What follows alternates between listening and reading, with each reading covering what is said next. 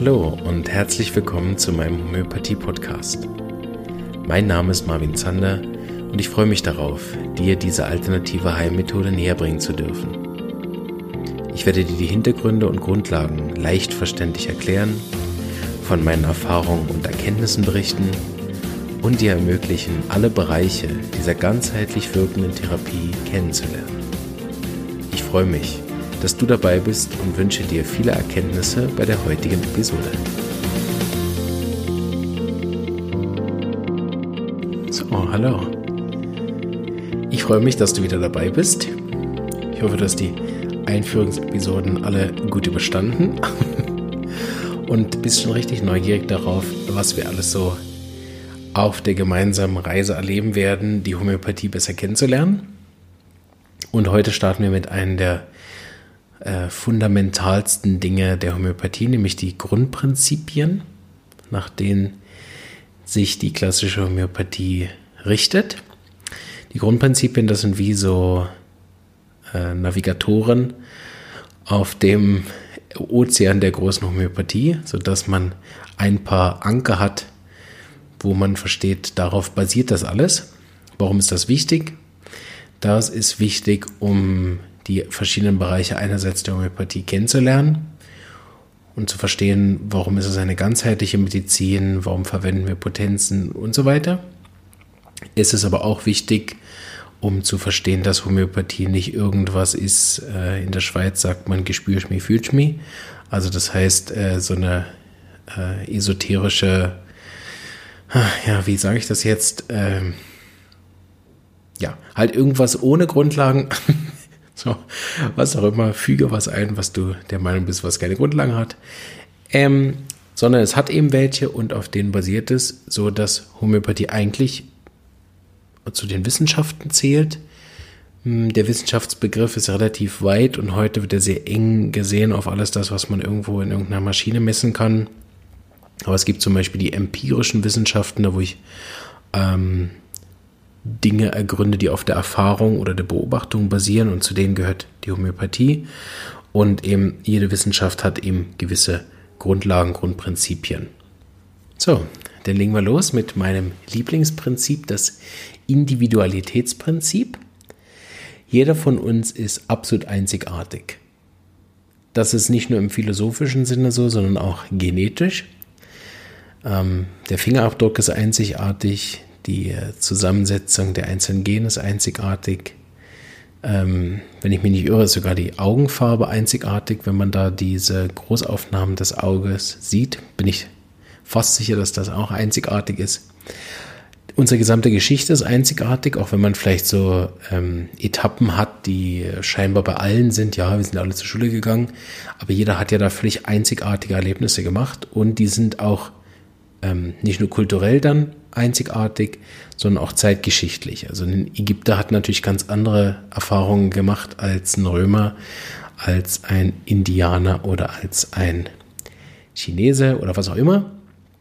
So die Einzigartigkeit ist nicht nur über die ähm, das, was man jetzt sieht, sondern auch die gesamte Vergangenheit ähm, eines Menschen ist einzigartig, sodass man sagen kann, dieser Mensch war noch nie auf der Erde und wird auch nie wieder so sein. Ich stelle mir das oft so vor, dass es wie nur einen Apfel gibt. So. Und dann gibt es zwar noch anderes Obst, was auch so ähnlich aussieht, aber prinzipiell gibt es halt das nur einmal. So. Und so ist es bei Menschen auch. Die sehen zwar ähnlich aus, aber wenn man mit ihnen arbeitet, so wie ich, und die Individualität erforscht, dann stellt man fest, dass sie unterschiedlicher nicht sein könnten und manchmal hat man ein Gefühl, ah, wieder ein Apfel und dann stellt man fest, nee, ist eine Birne. Äh, und dann denkt man, ah ja, Apfel, Birne kenne ich. Und dann kommt eine Banane in die Praxis. Und dann äh, denkt man, okay, jetzt habe ich also ziemlich viele Obstsorten inzwischen schon kennengelernt. Und dann äh, kommt ein Granatapfel. Und so geht's immer weiter, sodass man immer das Gefühl hat, ja, den kenne ich jetzt schon. Und dann hört man wieder eine andere Sache, die man so noch nie gehört hat. Mit der Zeit bilden sich natürlich so Puzzleteile, wo man sagt, okay, den Teil habe ich so schon ein bisschen ähnlich bei dem anderen Patienten gehört. Der hat damals zum Beispiel eine komplett andere Kindheit oder einen ganz anderen Beruf oder ist Single und nicht in Beziehung oder was weiß ich. Sodass, wenn man nachher alle Puzzleteile zusammengesetzt hat, sich wirklich immer etwas Einzigartiges herauskristallisiert. Das macht Homöopathie unglaublich spannend, weil ähm, das eigentlich wie so eine Detektivsgeschichte äh, ist. So. Also man muss immer wieder neu alles herausfinden. Das macht Spaß, hält es spannend und äh, ja, macht, macht den Beruf zu so einem äh, interessanten Erlebnis für mich. Ist aber auch dadurch unglaublich schwer, weil ich kann nicht sagen, ja gut, Halsschmerzen, okay, äh, kenne ich hundertmal, nehmen Sie das, nehmen Sie dies, sondern ich muss wirklich jedes Mal auch fast wie von vorne anfangen mit der gesamten Arbeit. Ich muss die gesamte ähm, genetische Rückgeschichte der Blutsverwandten aufschreiben, die sogenannte Familienanamnese, die absolut individuell ist, wo ja dann nochmal äh, zwei, vier, sechs Individualitäten dazukommen, also die zwei Eltern und die Großeltern äh, die ja auch nochmal völlig einzigartig sind. Dann muss ich den äh, Krankengeschichte des Patienten, also seine gesamte Vergangenheit, psychisch, körperlich auseinandernehmen. Was hat er für emotionale Traumata vielleicht erlebt? Was hat er für Physika, also physische Traumata erlebt? Unfälle, Operationen, Krankheiten. So der ganze individuelle Teil ist unglaublich mächtig in der Homöopathie und macht das aber dadurch auch zu so einer menschennahen Therapie. Das merkt man, dass nach einer Stunde Befragung man manchmal das Gefühl, das könnte auch mein Freund sein. Ich kenne ihn eigentlich fast besser als äh, irgendeinen Kolleg vom Sport oder so. Wobei man ja nur der Therapeut ist, aber ich merke das oft, dass ich, wenn ich mit Menschen lang gearbeitet habe, dann sind die mir auch ans Herz gewachsen, weil ich sie so gut kenne und das ist manchmal die Krux der, das Gegenstück der Arbeit, dass Leute, die man dann lieb gewonnen hat und denen man helfen konnte, die kommen natürlich dann nicht mehr, weil es ihnen ja besser geht, was ja auch so sein soll. Aber ich merke das, wenn dann so ein Patient nach ein, zwei Jahren wiederkommt mit einem anderen Problem, dann habe ich Freude, ihn wiederzusehen, weil ich, weil ich mich an die Zeit erinnere, wo wir uns so nah waren. Und äh, der Patient kommt ja aber wegen einer Krankheit, so der freut sich wahrscheinlich überhaupt nicht, mich wiederzusehen, was oft zu ganz lustigen Situationen in der Praxis führt. Also das Individualitätsprinzip besagt eben, dass kein Fall gleich ist. Jeder Fall ist einzigartig, jede Krankheit ist einzigartig und braucht deswegen auch eine einzigartige Herangehensweise und im günstigsten Fall auch eine einzigartige Arznei. Da kommen wir zum äh, sicher wichtigsten und grundlegendsten aller Prinzipien in der Homöopathie. Und zwar die Lebenskraft. Die Lebenskraft, so hat Hahnemann die Kraft genannt, die für Heilung zuständig ist. Wenn man der Kraft heute sagen würde Immunsystem, würde man dem nicht ganz gerecht werden, weil wir aus der Homöopathie beobachten können, dass wenn die Lebenskraft gestört ist, also sie krank ist, sie Krankheitssymptome produziert, dass sie die Störungen auch auf der Emotionalität zeigt oder auf der geistigen Ebene zeigt. Bedeutet, die Lebenskraft ist nicht nur äh, auf der körperlichen Ebene aktiv, sondern eben auch auf der emotional-geistigen Ebene aktiv und betrifft damit den ganzen Menschen. Wenn die Lebenskraft verstimmt ist, zum Beispiel durch einen Auslöser, Todesfall oder auf eine Empfindlichkeit reagiert hat, bei Kälte oder durch einen Unfall gestört ist, dann reagiert sie mit Symptomen. So hat Hahnemann sich das damals, vorgestellt. Damals gab es den Begriff der Dynamis, also diese Kraft, die ähm, man eben nicht sehen und anfassen kann, sie aber seiner Meinung nach geben muss und damit den Unterschied fest, äh, den Unterschied markiert zwischen einem lebenden und einem toten Organismus. So die Lebenskraft ist der Teil, der den Unterschied macht. Und seiner Meinung nach ist die Lebenskraft die, die dann ähm, die Symptome produziert. Weil eben diese Kraft nicht sichtbar war, war für ihn klar, dass es deswegen auch Arzneien braucht, die ähm, nicht sichtbare Wirkstoffe haben, Daher das große Manko der heutigen Homöopathie, dass wir eben Arzneimittel verwenden, die man eben nicht chemisch nachweisen kann, sondern eine chemische Ursubstanz haben, die dann potenziert wird und seiner Erfahrung nach, respektive unserer Erfahrung nach und seiner Meinung nach eben durch diesen Potenzierungsvorgang die Arznei in die dynamische Kraft übergeführt wird und deshalb auf der Ebene wirkt, wo die Lebenskraft existiert. Also seiner Meinung nach ist jede Krankheit ein energetisches Ungleichgewicht und braucht deswegen eine energetische Arznei, die die Lebenskraft wieder ins Gleichgewicht bringt. das hat er sich vorgestellt, passiert über das Ähnlichkeitsgesetz. Das ist eine Gesetzmäßigkeit, die Paracelsus schon herausgefunden hat, dass Ähnliches durch Ähnliches geheilt wird. Und Hahnemann hat das im Zuge seiner Übersetzungstätigkeit bei anderen Autoren gelesen und dann nachgemacht und festgestellt, dass ähm, Arzneien, wenn er sie potenziert hat, Vergiftungserscheinungen machen, wenn er sie über längeren Zeitraum einnimmt. Das nennt man das Prinzip der Arzneimittelprüfung. Also ein gesunder Mensch nimmt Arzneien ein, dann macht er Vergiftungssymptome und er hat bemerkt, dass wenn er, wenn er einen Patient hat, der ähm, Symptome hat, die ähnlich sind zu dem, was die Arznei bei der Vergiftung herausgebracht hat und die ihm gibt, dann löst sich das auf.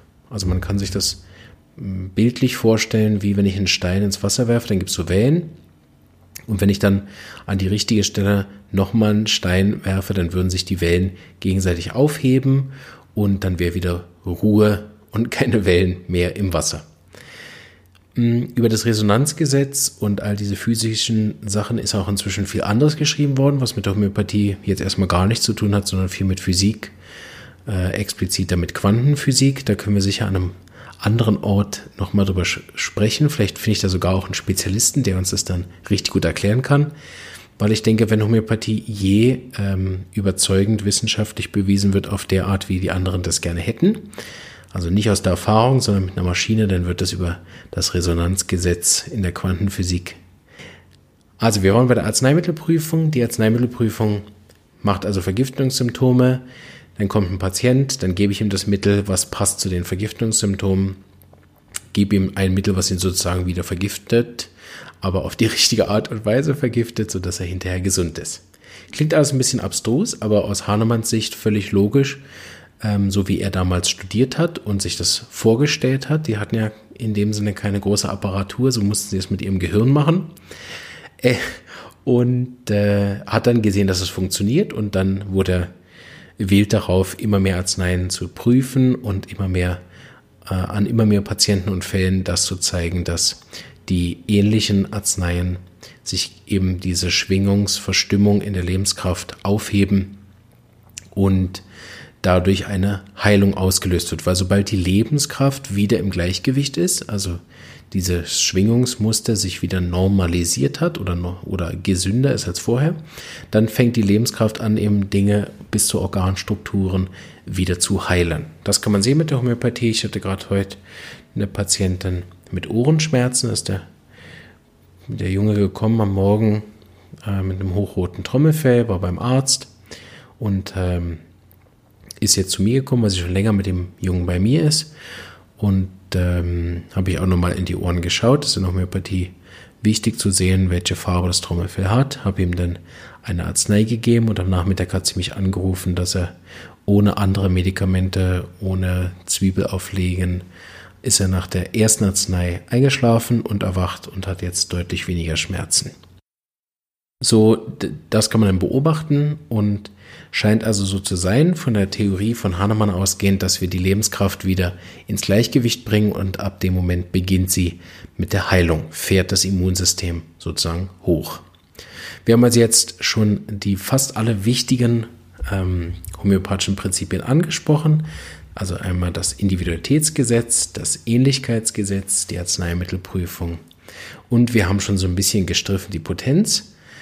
Die Potenz ähm, das findet ihr auf den Arzneimittelfläschchen drauf. Da steht dann D12, C30, C200 oder ähm, gibt auch LM-Potenzen. Das erkläre ich an einer anderen Stelle nochmal genauer. Hier sei nur gesagt, dass das die Verdünnungs- und Verschüttlungsreihen sind, um die Arznei in diese energetische Form überzuführen, so wie Hahnemann das sich vorgestellt und beschrieben hat. Das wird immer noch ziemlich exakt genauso gemacht, wie er das damals vorgeschlagen hat. Einfach, dass wir ähm, mit einer anderen Methode arbeiten. Er hat für jedes Mal ein neues Glas genommen. Ähm, aber ab einer bestimmten Potenz wird das nicht mehr gemacht bei den Firmen, zumindest bei den Firmen, die ich kenne, da wird äh, mit der Einglasmethode gearbeitet, also immer wieder dasselbe Glas. Aber das sind Feinheiten, da gehen wir vielleicht mal in einer anderen Folge drauf ein, wenn das auch gewünscht wird. Auf jeden Fall sagt die Potenz nichts aus über die Stärke der Arznei. Das ist immer wichtig. Da haben viele Leute das Gefühl, boah, so eine hohe Zahl, das ist bestimmt mega stark, haut mich hinten raus. Da gibt es dann die mega Erstverschlimmerung oder so. Ähm, was ich sogar interessanter finde, ist, dass in der Praxis bei mir, wenn ich so ein bisschen meine Statistiken angucke, dann habe ich deutlich mehr unerwünschte Reaktionen, diese Erstverschlimmerungen. Da gehe ich auch in einer anderen Folge nochmal genauer drauf ein, dass das ja Heilreaktionen sind, aber für den Patienten sind sie unerwünscht. Diese Heilreaktion auf der körperlichen Ebene, dass der Patient zum Beispiel Durchfall kriegt nach der Arznei oder sich einen Hautausschlag zeigt oder Nasenbluten bekommt, habe ich tatsächlich sogar viel öfter mit niedrigen Potenzen, also mit C30 oder D30, habe ich viel öfter, dass sich eine sogenannte Erstverschlimmung zeigt, als mit den hohen Potenzen, die das seltener machen. Also würde ich es einem Patienten so beschreiben, dass man mit einer tiefen Potenz wirkt es nicht stärker oder schwächer, sondern tiefer. Ich hoffe, dass das einigermaßen klar ist. Wie wenn ich eine Zwiebel habe und ich steche mit einer C30 in die Zwiebel, dann geht das nur bis zu den ersten zwei Schichten. Und wenn ich mit einer 10.000 reinsteche, dann nehme ich halt mehrere Schichten aufs, aufs Mal weg. Und das, weil das dann so tief wirkend ist, geht die Heilung von ganz tief innen nach außen. Also die erste Wirkung ist dann nicht Durchfall oder Nasenbluten, wie das bei einer C30, C200 manchmal der Fall ist, sondern die erste Wirkung ist, dass sich meine Ängste für eine Nacht verschlimmern und seither sind sie viel besser. Oder ich habe nochmal geträumt von meinem alten Kindheitstrauma und seither merke ich, dass ich mehr Nerven habe mit den Kindern. Es kann dann schon sein, dass nach ein, zwei, drei Wochen, vier Wochen oder manchmal bei, bei manchen Fällen auch erst nach einem halben Jahr sich dann auch körperliche Sachen einstellen. Das ist allerdings dann keine Erstverschlimmerung mehr, sondern eine Heilreaktion, wo man in der Tiefe alte Sachen wieder hochholt, die dann heilen können. Die Potenz sagt also nicht aus, wie stark eine Arznei ist, sondern wie tief sie wirkt. Deshalb ist es wichtig, dass man als Homöopath die Potenz immer adäquat zur Tiefe der Krankheit wählt. Wenn ich also nur einen Splitter rausmachen möchte mit der Homöopathie und dann Myristika verschreibe, dann reicht eine C6 oder ein Schüsslersalz, also jetzt nicht für den Stachel, aber für, für rein körperliche Themen, wenn ich zum Beispiel die Eisenaufnahme verbessern will, nur und sonst nichts groß was machen will, kann ich da ein Schüsslersalz nehmen, in einer tiefen Potenz. Wenn ich ähm, eine tiefe Reaktion aus, äh, mal auslösen möchte, die auf der Schleimhautebene diese organischen relativ festgefahren hat, bei bei eben einer Mittelohrentzündung zum Beispiel, wie ich das jetzt hatte, ähm, dann wählt man eine C30 oder vielleicht sogar mal eine C200. Und wenn das Gemüt mit stark betroffen ist, dann brauchst du manchmal sogar noch eine höhere Potenz. Je nachdem, wie stark die Lebenskraft beeindruckt ist, also wenn sie zum Beispiel stark in einem Schockzustand ist nach einem schweren Autounfall oder sowas, oder es ähm, einen, einen Zustand gibt, der, der eine ganz tiefe äh, Verletzung ausge ausgelöst hat, ähm, einen Todesfall oder so, wo man merkt, bei einem Patienten ist mega tiefgegangen, dann kann man sogar im Akuten auch sehr hohe Potenzen äh, wählen, weil da nicht der Körper im Vordergrund steht, sondern die Seele im, in der Verletzung ist. Aber das sind alles Feinheiten, ähm, die wir hoffentlich im Laufe des Podcastes, Post Podcastes so, so, gut, ähm, dass ich das so gut erklären kann, dass das dann irgendwie klar wird. Es gibt noch zwei weitere Prinzipien, dann haben wir es für heute geschafft. Der erste Punkt ist die kleinste Dosis. Das ist einerseits kleinste Dosis gemeint, dass wir eben die größtmögliche Verdünnung nehmen. Andererseits ist damit aber auch äh, wie mit reingefasst, dass die kleinste Dosis meint auch so wenig wie möglich. Das ist manchmal auch für Leute, die neu zur Homöopathie kommen, ähm, ungewohnt, ja, dann kriegt man irgendwie einmal drei Kügeli und denkt, ja, was genau soll das jetzt? Das ist aber dem geschuldet, dass es sich um eine energetische Medizin handelt, die ja eh nicht äh, chemisch wirkt. So ist es eine Informationsübertragung und eine Information, wenn sie gut gewählt ist, muss man auch nicht tausendmal wiederholen.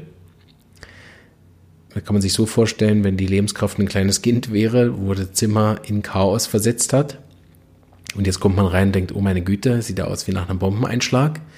dann gibt es jetzt 2500 Wege, dieses Kind dazu überzeugen zum Aufräumen, aber weil es individuell ist, wird nur einer davon funktionieren. So kenne ich mein Kind inzwischen gut und weiß, okay, 2499 Varianten werden nicht funktionieren. Ähm, ich habe sogar geschaut, wie die Blutsverwandten drauf sind und habe gemerkt, okay, ich brauche die eine Variante und dann gebe ich die Information einmal und sage, auf die Art und Weise wäre ich froh, du würdest aufräumen. Und dann, weil es genau die richtige ist, fängt das Kind tatsächlich an aufzuräumen. Und es ist dann mega störend, wenn ich nach fünf Minuten wieder reinkomme und sage, hallo, äh, ich habe dir doch vorhin gesagt, du sollst aufräumen und dann sagt das Kind höchstens mal, ich bin ja dran. Und manchmal ist die Lebenskraft dann so beleidigt, dass es sogar aufhört, wenn man die Arznei zu häufig gibt. Habe ich leider auch einmal erleben dürfen bei einem Fall, wo ich nach zwei Wochen ungeduldig war und gedacht habe, ja, wenn ich mehr gebe, wirkt es vielleicht besser. War im Gegenteil der Fall. Alle Verbesserung war danach hin und äh, es hat sich leider auch nie wieder verbessert. Fettes äh, Sorry an mich und die Patientin für meine Ungeduld. Aber so manchmal lernt man am besten über die eigenen Fehler. So die kleinste Dosis ist ein wichtiges Prinzip zu berücksichtigen. Mehr hilft mehr ist leider in der Homöopathie genau das Gegenteil. Je weniger, desto besser.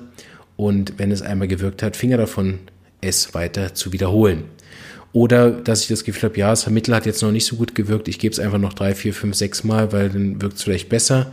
Meine Erfahrung, gerade einem akuten Fall, wenn es nach dreimal keine Verbesserung gibt, wird auch das vierte Mal keine bringen. Es ist wahrscheinlich die falsche Arznei. Jetzt kommen wir zum letzten Prinzip, die Einzelmittel. Hm, vielleicht haben die einen oder anderen von euch schon mal gesehen, dass es sogenannte Komplexarzneien gibt. Die Anthroposophie verwendet das manchmal. Hier in der Schweiz gibt es zwei, drei Firmen, die das machen. Die mischen sozusagen bestimmte Arzneien zusammen und dann nimmt man ein Globuli und imprägniert die mit der Information mit mehreren Arzneien. Das heißt, ich nehme ein Globuli, habe aber die Information von sechs, sieben, manchmal bis zu zwölf Arzneien auf einem Globuli. Ich nenne das so spaßeshalber immer die Schrotflintenmethode. Man schießt mal und hofft, dass eins trifft. Ähm, ist sicher für unerfahrene Leute eine Option, weil sie sich dann eben dieses große äh, Gesuche sparen aus, aus äh, was weiß ich, 500 Arzneien. Oder inzwischen gibt es ja deutlich mehr als über 2000, wenn ich mich nicht irre und da auf dem aktuellen Stand sind. Aber keine Ahnung, vielleicht hat man den Zugriff auf 500 bis äh, vielleicht 800 Arzneien, daraus eine auszusuchen, ist eben wirklich manchmal echt eine Qual. man wird aber belohnt, wenn man sie findet. Ähm, wenn man sich das mal sparen will, nimmt man einfach sogenannte Hustenkügeli. Und äh, da sind dann 12, 13 Arzneien drauf und dann hofft man, dass eins davon trifft, weil das die Mittel sind, die in der Praxis ergeben haben, dass sie häufig bei Husten indiziert sind. Das bietet mehrerlei Gefahren, will ich aber nicht zu sehr darauf eingehen. Nicht, dass ich nachher Ärger kriege mit den Verantwortlichen, die das herstellen. Ähm, vielleicht mache ich dazu mal eine Sonderfolge, äh, wo ich das mal rein sachlich erkläre, warum ich das für keine so gute Idee halte. Und auch innerhalb von der Therapie stört es, wenn man mit einem Homöopathen zusammenarbeitet, der Einzelmittel verabreicht, weil man jetzt ja nicht genau weiß, hat überhaupt einer dieser Arzneien gewirkt und wenn ja, welche. Das ist für jemanden, der mit Einzelmitteln arbeitet, sehr schwierig. Aber in der klassischen Homöopathie ist das eine Gesetzmäßigkeit. Wir suchen nicht ein Mittel für Husten, sondern wir suchen ein Mittel für den gesamten Zustand des Patienten. Und wie ich vorher schon erwähnt hatte, ist Husten auch kein Symptom, sondern eben, was ich erklärt hatte. Habe ich das in der Folge überhaupt erklärt? Ja. Ähm, Nein, das habe ich in der Folge nicht erklärt. Sehr gut. Also Husten ist kein Symptom, sondern Husten wäre in der Homöopathie dann ein Symptom, wenn er sagt, ich habe trockenen Reizhusten mit Kitzeln im Kehlkopf. Besser, wenn ich den Mund bedecke, weil kalte Luft ist stark verschlimmert und es ist, seit ich mich erkältet habe, draußen. Das wäre ein vollständiges Symptom, damit der Homöopath was damit anfangen kann und dann das richtige Mittel für Husten heraussuchen kann. So geben wir nicht ein Mittel auf Husten, sondern wir geben ein Mittel für diesen individuellen Husten. Und zwar nicht nur für das, sondern auch für den individuellen Auslöser und für den individuellen Menschen, der diesen individuellen Husten hat. So muss ein Fall mindestens auf den drei Beinen stehen. Auslöser, Mensch und vollständiges Symptom. Erst dann kann ich eigentlich ein korrektes Arzneimittel wählen. Und Deshalb passiert es oft, dass ich mit so Komplexarzneien, die nicht richtig ganzheitlich verschrieben werden, dann oft auch eher Murks bei rauskommt. Oder, was ich auch schon gesehen habe, dass auf den ähm, Arzneimitteln dann eine Dosierungsempfehlung steht von sieben bis zwölf Mal, was aus meiner eigenen Erfahrung viel, viel zu hoch ist. Mit dem richtigen Einzelmittel gebe ich es maximal sechs Mal und wenn es dann nicht besser ist, bin ich eh falsch. Und das auch nur in seltenen Fällen. Also meistens geben wir ein bis drei Dosis, so dass äh, das auch oft viel zu hoch dosiert ist. Und wie ihr am Anfang der Folge gehört habt, gibt es ja die sogenannte Arzneimittelprüfung ähm, wo ich, wenn ich Arzneien lang genug nehme, dann die Vergiftungssymptome bekomme. Und wenn ich ein empfindliches Kind habe, dann habe ich ja auf den Arzneien, dann sind da zwölf drin, ist ja maximal eine, die wirken wird. Alle anderen elf wirken dann entweder nicht oder im schlimmsten Fall fängt das Kind an, bestimmte Arzneien zu prüfen, also macht Vergiftungssymptome von den Arzneien. Und dann wird Homöopathie eigentlich auch sogar fast ein bisschen gefährlich. Ich habe zwar noch nie gehört von einer Arzneimittelprüfung, die jetzt wirklich schwere, schlimme Folgen davon getragen hat, dass man sagt, es wäre also wirklich eine Gefahr, ähm, dass man das verbieten müsste. Aber es gibt in der Geschichte einen Fall vom Hering, der ein bestimmtes Arzneimittel so lange geprüft hat, dass er tatsächlich eins der Prüfungssymptome bis zum Ende seines Lebens behalten hat. Es war jetzt nicht irgendwas mega Schlimmes, dass jetzt sein irgendein Organ kaputt gegangen ist, sondern er hatte immer das Gefühl von Enge um den Hals und konnte keine engen Kragen und Krawatten mehr tragen. Ja. Ist je nach, je nach Zeit, wo er gelebt hat, sicher eine Einschränkung gewesen. Heute wird es ja kein Problem mehr, wenn man keine Krawatte tragen kann. Ja. Das zu den ähm, Prinzipien der Homöopathie. Ich hoffe, ihr habt einen kleinen Einblick bekommen. Es wird jetzt in den Laufe des Jahres zu jedem dieser Prinzipien noch eine eigene Folge geben, wo ich dann nochmal ganz detailliert auf die einzelnen Punkte dabei eingehen werde. Aber als kleinen Überblick, denke ich, reicht das. Es hat mir wieder Spaß gemacht, das für euch ein bisschen auseinanderzunehmen. Hoffe, es hat euch auch gefallen und ihr bleibt weiter am Ball. Fragen stellen könnt ihr mir unter der in der Facebook-Gruppe aktuell am besten, die so heißt wie der Podcast. Und ähm, ja, wünsche euch alles Gute und bleibt gesund.